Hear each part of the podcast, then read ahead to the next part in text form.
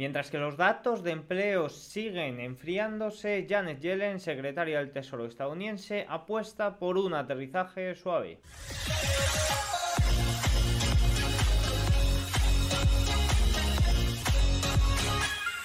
Muy buenas a todos y bienvenidos un día más al canal. Hoy es miércoles 6 de diciembre de 2023 y en este momento son las 21.25 hora española 15.25 horario ET.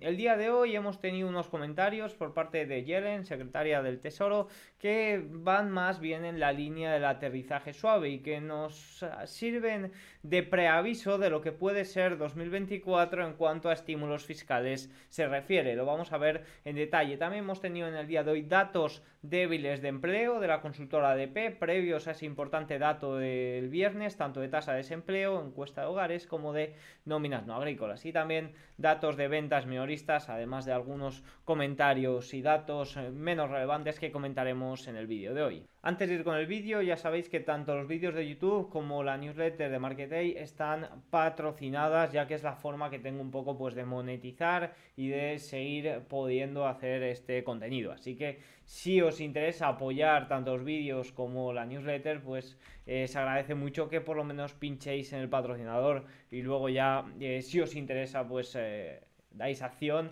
y si no pues no. En el día de hoy el patrocinador es Carisma y Confianza. Se trata de una newsletter enfocada en relaciones, en mejorar relaciones específicamente para relaciones persuasivas y de seducción. Así que si os interesa y os queréis suscribir pues tenéis el enlace abajo en la biografía, accedéis a material exclusivo, vídeos inéditos y demás. Os lo dejo abajo. Dicho esto, vamos con los datos.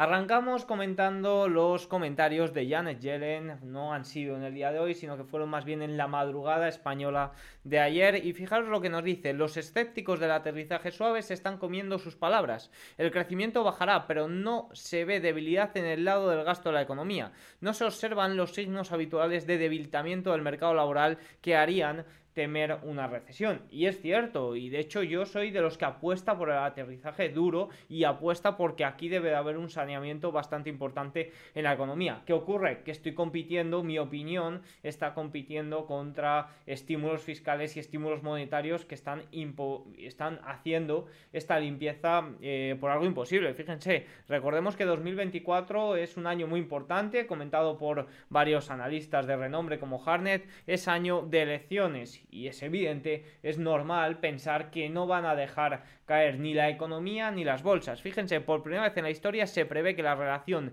deuda-producto interior bruto de Estados Unidos supere el 100% en 2024. ¿Qué es mejor? ¿Una recesión? ¿Un saneamiento de la economía? Es que estamos creando una, economía totalmente drogadicta y no le podemos quitar de esta droga en estos momentos y, es que va a más. Evidentemente es que no son muy buenas noticias, no son grandes noticias. Esto de ahí que el oro se esté revalorizando como se está revalorizando y, yo, yo pienso que tanto el oro como el Bitcoin tienen un recorrido al alza durante los próximos años y esto sigue así, pero de una forma eh, espectacular. Fíjense estos este gráfico que tengo aquí. Eh, ayer se conoció que los bancos centrales habían inyectado liquidez durante el mes de noviembre, había sido la mayor inyección de liquidez desde marzo, también lo hicieron en enero y justo coincide con los picos de mercado. Si nos vamos al gráfico S&P 500 coinciden estas inyecciones de liquidez con los picos, con los suelos de mercado anuales que han impulsado, que han ido impulsando al índice. Y es que fíjense, aquí en pantalla tenemos el balance de la Reserva Federal y tenemos en azul el precio de cierre diario del S&P 500. Fíjense cómo ha ido muy de la mano los estímulos monetarios con el auge del S&P 500. Tanto es así que los recientes máximos de finales de 2021, fíjense que fueron el inicio de una corrección en el balance de la Reserva Federal, que coincide con estímulos en marzo para tratar de ayudar a los bancos regionales y que de todas formas esta corrección se revertirá más pronto que tarde volverá de nuevo el QE y que se está camuflando debido a otras medidas, sobre todo pues también el apoyo fiscal está teniendo un gran incremento. De hecho, recordemos que en los últimos años, en la legislatura Biden, ya se ha ampliado el techo de deuda en dos ocasiones. Eso, evidentemente, es un claro ejemplo de que la cosa no está muy bien. De hecho, también, si miramos el último dato de Producto Interior Bruto, vemos como es un dato, evidentemente, espectacular. En el tercer trimestre, ahí veíamos muchas métricas que apuntaban al alza, pero vemos cómo corrige respecto a la primera lectura el gasto de los consumidores y lo que aumenta, lo que se va revisando al alza es ese gasto gubernamental que no para de subir y que los últimos trimestres, concretamente desde que entrara en recesión técnica Estados Unidos en los primeros trimestres del año 2022, ha aumentado considerablemente. Por tanto, eh, pensar en aterrizaje mmm, duro, pues yo, la verdad sigo, sigo pensando es que todo hace indicar a que el aterrizaje puede ser duro. Todo, menos evidentemente las manos eh, que salvan el mercado, que pueden evitar todo esto, que van o que apuntan a unos estímulos masivos, tanto fiscales como monetarios. Por tanto, no sabemos qué puede ocurrir en la economía, todo apunta a un aterrizaje duro, pero es un año en el que no van a querer dejar la economía. ¿Solución a todo esto? Pues es una solución muy sencilla. Fíjense que tenemos aquí tanto el Bitcoin en 44.000 en el día de hoy, como el oro en, en 2027, superando los 2.100 durante esta semana.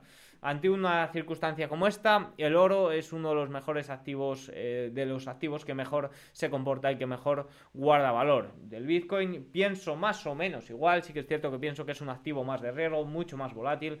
Puede ser el refugio de valor digital, coincido en, esa tesis, pero pienso que en este momento se comporta o tiene comportamientos más bien como activo de riesgo. Dicho esto, vamos a hacer una comparativa entre el Russell 2000 y el Nasdaq 100. Fíjense que en el día de hoy, si nos vamos al tablero, vemos al Russell subir, o sea, corregir un 0,13, ha llegado a estar arriba un 1%, y al Nasdaq corregir un 1,42%. Fíjense que si recordamos lo que hablaba Goldman hace una semanita, hace unas sesiones, nos decía que en los últimos 5 días, esto fue el lunes, el Russell había superado a las 7 magníficas por un 4,6%, uno de los mayores diferenciales hasta la fecha. La toma de ganancias de las Megatech de los últimos 3-5 días se estaba desplazando hacia el Russell 2000. Y fíjense que en el día de hoy hemos conocido también posicionamiento y flujos por parte de Goldman Sachs Prime Book, ya sabéis, las manos fuertes de Goldman, y nos están diciendo que hubo ventas en 15 de las últimas 17 sesiones. Hubo ventas en los 7 magníficos en 15 de las últimas 17 sesiones. El flujo neto acumulado de operaciones durante el año para 7 magníficas ahora está plano, después de haber sido comprado neto en más del 50% hasta agosto. Vemos un gran cambio, sobre todo en esta última mitad del año conforme a los 7 magníficos. Y fíjense lo que nos dice aquí. Ahora representa solo el 17,6% de la exposición neta total de acciones individuales en la cuenta Prime de Goldman Sachs Prime Book, por debajo de aproximadamente el 20% que se ha tenido en los máximos de este año. Aunque eso sí, se mantiene por encima del percentil 91, es decir, la mayoría de veces, o sea, está en máximos de, eh, desde que se tienen registros por tanto, sigue siendo niveles muy elevados, pero sí que nos, nos habla de una menor exposición por parte de Goldman Sachs Prime Book. Esto también tiene un lado bueno, porque veíamos como quizás el posicionamiento era muy alto eh, y no había margen de sorpresa, pero que el posicionamiento corrija, porque esto, el posicionamiento era alto, sobre todo eh, hace esas 17 semanas, eh, ahí cuando los resultados, esas 17 semanas, perdón, esas 17 sesiones, cuando los resultados de Nvidia, ahí el posicionamiento era bastante, bastante elevado, eh, tanto en Nvidia como en las 7 magníficas en general, y que corrija algo el posicionamiento nos da margen de sorpresa o nos da margen de subida de cara al rally de final de año, que muchos cuantitativos, en el día de hoy, por ejemplo, Nomura, están comentando que sí que ven perspectiva, que sí que ven sesgo alcista de cara a este rally de fin de año, incluso que se extienda para eh, primeros de 2024. Más allá, coinciden la mayoría de analistas eh, con que la debilidad de los datos económicos, si pasa a un nivel superior, puede traer graves consecuencias para los inversores. El pánico se apoderaría de ellos. Más cosillas Fíjense lo que comentaba antes, que en las últimas, el lunes conocíamos que, el Russell 2000 había superado a 7 magníficas en un 4,6%, uno de los mayores niveles de la historia. Y fíjense que este, si fijamos, nos fijamos en la divergencia Nasdaq Russell 2000, que ya sabemos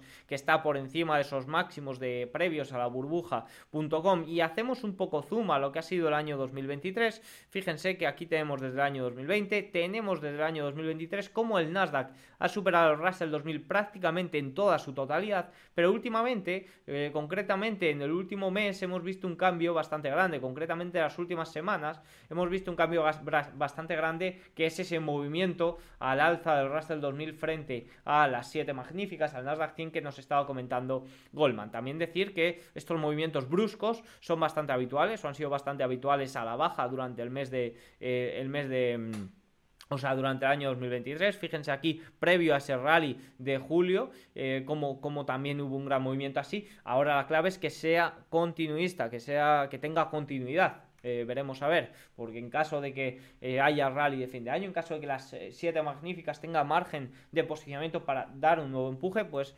evidentemente este gráfico puede venirse abajo, o sea, puede volver a rebotar. Dicho esto, en el día de hoy hemos tenido datos de ventas minoristas en la eurozona, fíjense que hemos conocido un dato de crecimiento del 0,1%, rompiendo la racha de 4 meses negativos o prácticamente planos, el dato que teníamos de junio. Si hacemos un poco zoom en las ventas minoristas, las ventas de alimentos, bebidas y tabaco cayeron un 1,1%, mayor caída desde marzo, mientras que las ventas de combustible aumentaron, bajaron un 0,8%. Ventas para productos no alimentarios crecieron un 0,8%, recuperándose de dos meses consecutivos de descenso y el comercio en línea también aumentó un 2%.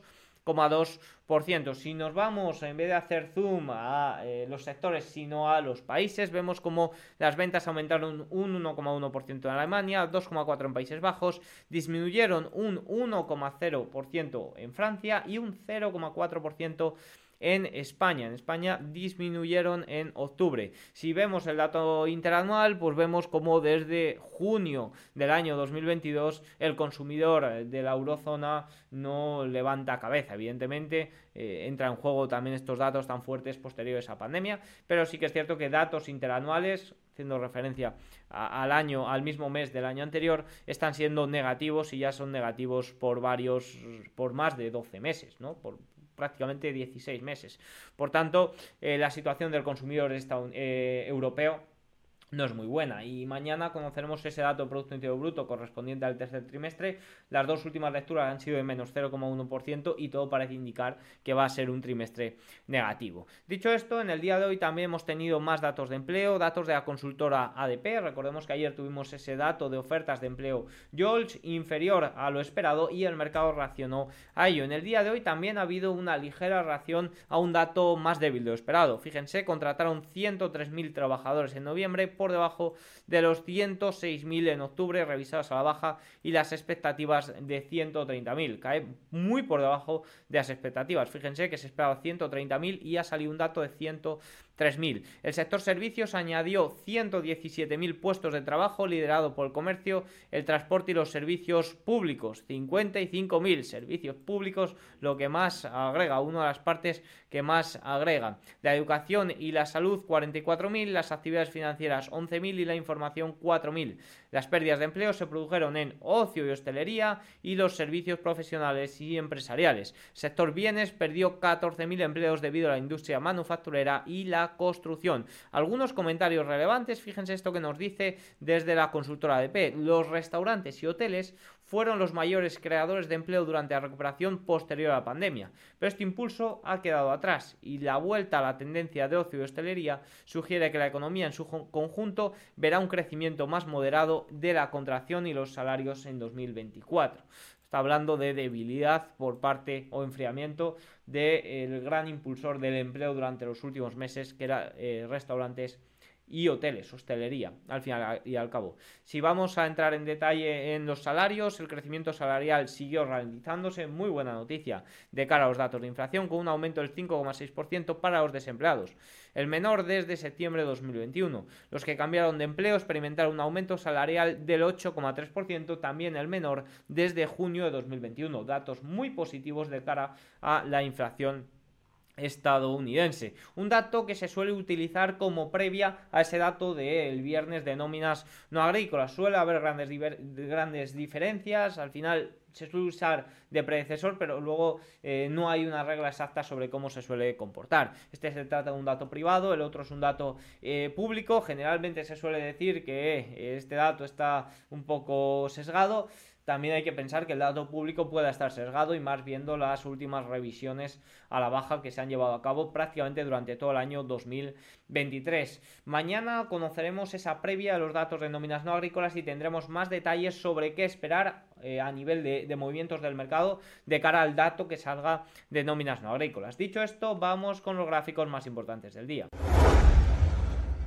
El valor bursátil de la India supera los 4 billones de dólares. La India ha sumado un billón de dólares de capitalización bursátil en menos de tres años. Las principales índices de referencia encadenan su octavo año consecutivo de avances. Quizás nos estamos centrando mucho en cazar el suelo de China cuando el verdadero caballo ganador estaba en India. Eh, sí que es cierto que yo he vigilado muchos ETFs de India, no he terminado de, entrar en ninguno, pero sobre todo recuerdo en 2021 de vigilar ETFs de India, sobre todo con esta gran subida, consolidación y luego movimiento de nuevo al alza. Lo hemos ido comentando durante estas eh, últimas sesiones, como India estaba pegando un gran eh, tirón al alza. Al final...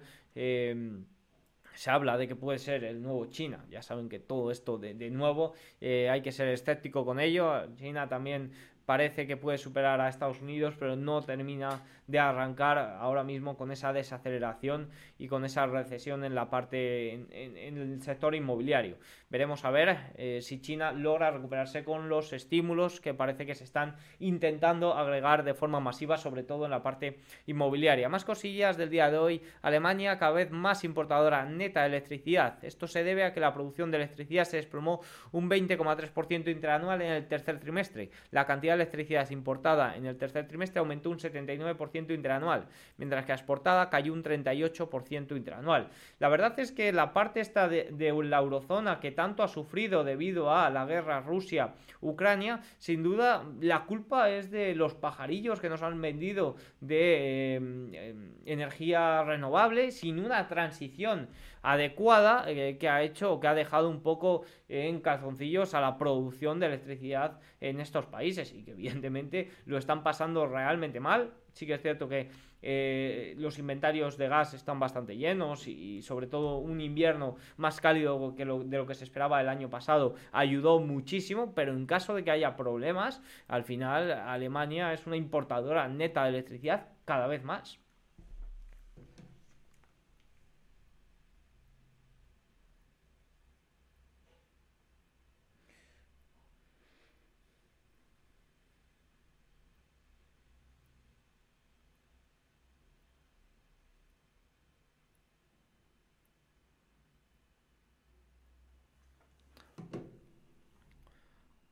El oro ha alcanzado máximo histórico esta semana, como hemos comentado, 2.100 dólares, pero ojito porque ajustado a la inflación sigue un 20% por debajo de los máximos de 1980, dato relevante. Más cosillas, las IPO o OPV mundiales van camino de registrar el volumen más bajo desde 2011, un cierre bastante fuerte de eh, la liquidez eh, que iba a este tipo de compañías, a este tipo de salidas a bolsa. Y las pocas que se han producido. Ha habido pocas, creo que solo ARM, que han logrado eh, destacar frente al resto que se han, eh, han tenido un rendimiento bastante inferior.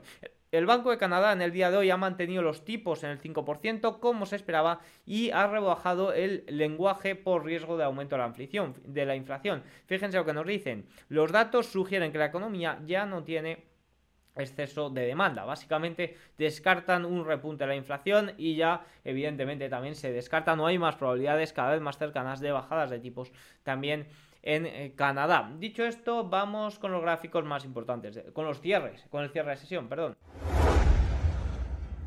Si nos vamos a Europa, fuerte movimiento al alza también en el día de hoy, continuidad de, todo este movimiento tan vertical. El Eurostock 600, fíjense que se planta ya en los 470 en zona alta de la resistencia del rango lateral en el que llevaba metida desde enero prácticamente todo el año 2023. Eurostock 50 también y fíjense que ha superado, ha hecho, ha hecho máximos el Eurostock 50 en el día de hoy también eh, superando esos niveles tan tan eh, importante. Sí que es cierto que ha ido de, más a menos, sobre todo cuando ha superado estos niveles, ha cerrado con ligeros rechazos. DAX alemán 0,75, también DAX alemán en máximos históricos, ya los logró en el día de ayer. CAC francés algo por debajo, pero también muy cerquita de ellos. IBEX 35 en el día de hoy 0,19%, Reino Unido 0,25%, Italia 0,73% arriba, Suiza 0,34%, Países Bajos prácticamente plano. Eh, mencionar que eh,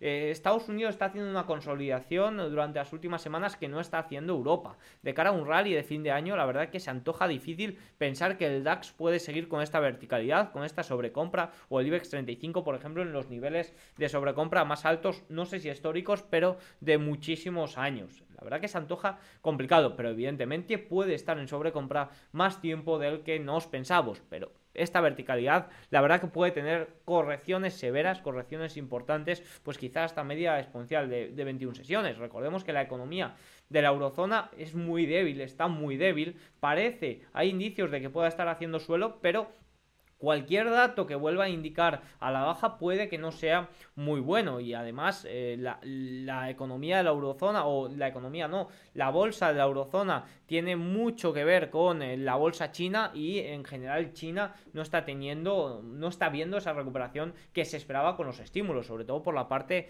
de em, por la parte de eh, el lujo. Fíjense que si nos vamos a ver, por ejemplo, Louis Vuitton no está acompañando esta subida. Fíjense que no está siendo de las que están liderando el mercado europeo al alza. Si nos vamos a ver los ETF sectoriales de Europa, vemos como sobre todo consumo básico, vemos también como... Em, automovilismo está eh, impulsando mucho este movimiento al alza. También en el día de hoy eh, tenemos, eh, también tenemos, por ejemplo, aquí la tecnología.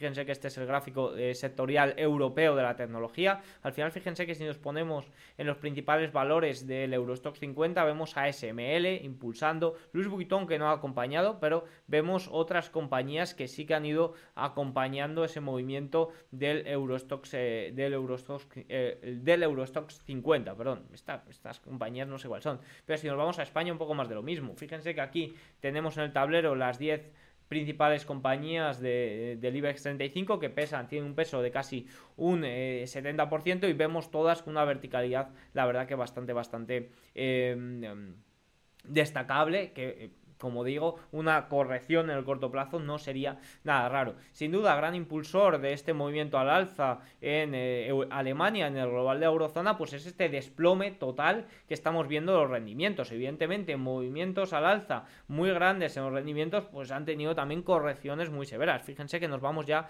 a mínimos desde mayo de 2023, un desplome prácticamente total y que está descontando algo más de lo que está ocurriendo en la economía de la eurozona. Dicho esto, si nos vamos a dar un vistazo a China, el Hansen en el día de hoy ligeros rebotes, 0,83, Nikkei japonés 2% arriba y Nifty indio, ya hemos comentado, sube también 0,4%. Si nos vamos ya a Wall Street, a falta de 10 minutos para el cierre de sesión, vemos al Dow Jones corregir 0,2% en este momento, S&P 500 corregir un 0,34%, fíjense la consolidación de la que les hablaba, lleva prácticamente desde el 21 de noviembre en un rango lateral, muy cerquita de los máximos, bueno, muy cerquita en los máximos de julio y eh, estamos viendo un movimiento peor de así de magníficas frente a el resto de valores. Fíjense que el S&P 500 equiponderado sube un 0,07%, ligeramente superior, al igual que el Russell 2000 que sube un 0,11 frente al Nasdaq que corrige un 0,43%. Y es que fíjense, Tesla en el día de hoy que ha llegado a abrir con gap y a subir más de un 2%, finalmente se viene 0,55% abajo. Apple que en el día de ayer tuvo uno de los mejores días desde mayo, fíjense que también corrige en el día de hoy el movimiento de ayer, pero mucho ojito porque esta zona de los 190, 191 que rompió ayer es importante y puede ser eh, un importante apoyo de cara a lograr esos máximos históricos. Microsoft 0,9 abajo, Amazon también corrige la subida de ayer 1,6, Nvidia también corrige la subida de ayer y cae hasta media de 50 sesiones, Google 0,66, Meta 0,18 abajo. Y Tesla como hemos visto cerrando el gap de apertura. En general estamos viendo como los siete magníficos el día de hoy también han intentado ir al alza, sobre todo con ese dato eh, débil de ADP que ha impulsado en un primer momento los futuros y ha hecho caer los rendimientos. Estamos viendo que arrancan al alza, pero luego durante la sesión se van cayendo, no tienen esa fortaleza necesaria. Vemos consolidaciones más bien que correcciones. Creo que un punto importante para esto va a ser ese dato de empleo del viernes, un dato inferior a, lo que se esperaba, un dato que realmente nos muestre que el empleo se está enfriando, que realmente ya no tengan eh, titulares para maquillar esos datos, sino que ya nos tengan que decir, hey, el empleo se está enfriando de verdad. Un dato de esos puede ser el verdadero catalizador eh, eh, y el que inicie el movimiento, movimiento al alza. Igual si ocurre un dato más fuerte de lo esperado, aunque lo dudo mucho. Si ocurre un dato más fuerte de lo esperado, veremos datos de empleo parcial aumentar, veremos revisiones a la baja eh, que continúan, o sea que el empleo la verdad que ya no tiene mucha salida. Estamos viendo multitud de datos que nos muestran enfriamiento. Por tanto, si un dato, el dato del viernes, muestra de verdad enfriamiento, como lo está haciendo la oferta Jols, como lo está haciendo la consultora ADP eh, para el mes del mes anterior, ahí puede ser la clave y el movimiento de verdad al alza. Porque es que fíjense que estamos teniendo un movimiento prácticamente plano lateral en eh, S&P 500 y los 7 magníficos con un desplome prácticamente total en los rendimientos. Recordemos lo que decía Harnett, caídas del 5% al 4% nos indican debilidad económica. Es algo obvio que tiene que ocurrir, pero caídas de los rendimientos por debajo del 4%, ojo que ya nos están vaticinando no debilidad de los datos, sino datos realmente malos. De momento, pienso que el 4% media de 200 sesiones, también los rendimientos, puede ser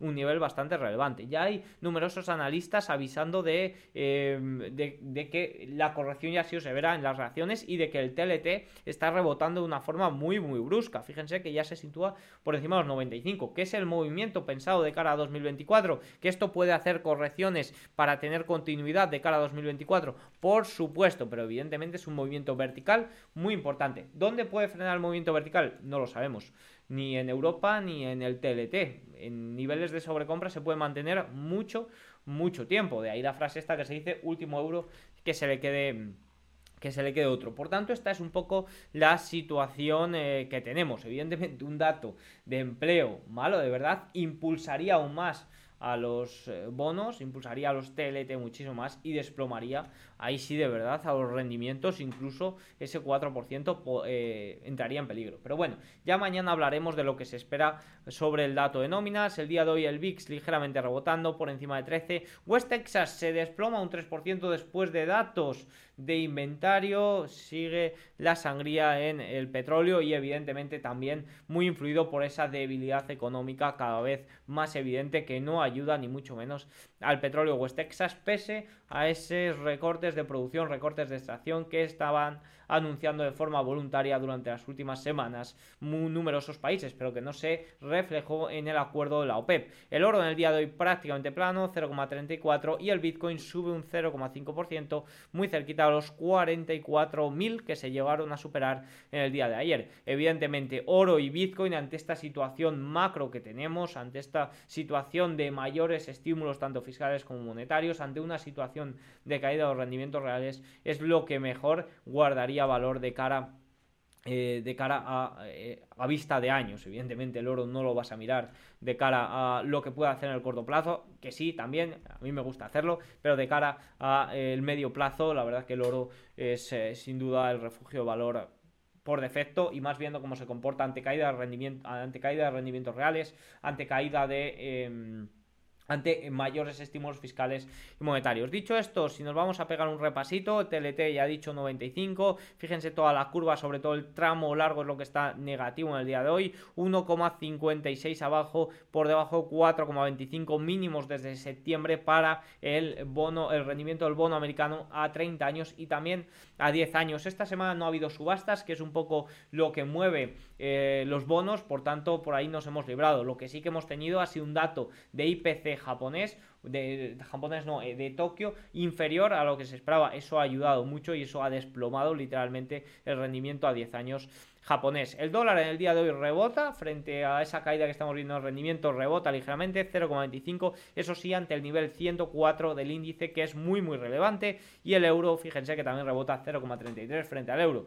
Y es que sinceramente el euro tampoco tiene mucha fortaleza para beneficiarse frente a un dólar eh, débil, porque fíjense que por ejemplo si nos vamos, eh, bueno, el dólar en general del día de hoy se está comportando de forma positiva, también frente al yen, que ya corrige, corrige por debajo de los 150. Así que nada, dicho esto, un pequeño vistazo para lo que tenemos mañana, que tenemos datos de producción industrial alemana, datos de PIB de eh, Producto Interior Bruto en la eurozona se espera un dato de 0,1, al menos lo que mostraban las últimas revisiones y se espera un dato en la misma línea. En Reino Unido precios de la vivienda y en Estados Unidos como cada jueves peticiones semanales de subsidio. Así que nada, dicho esto, tienen todos los datos, espero que les haya gustado mucho el vídeo. Si es así, hacednos saber con un like, un comentario y nos vemos mañana. Chao.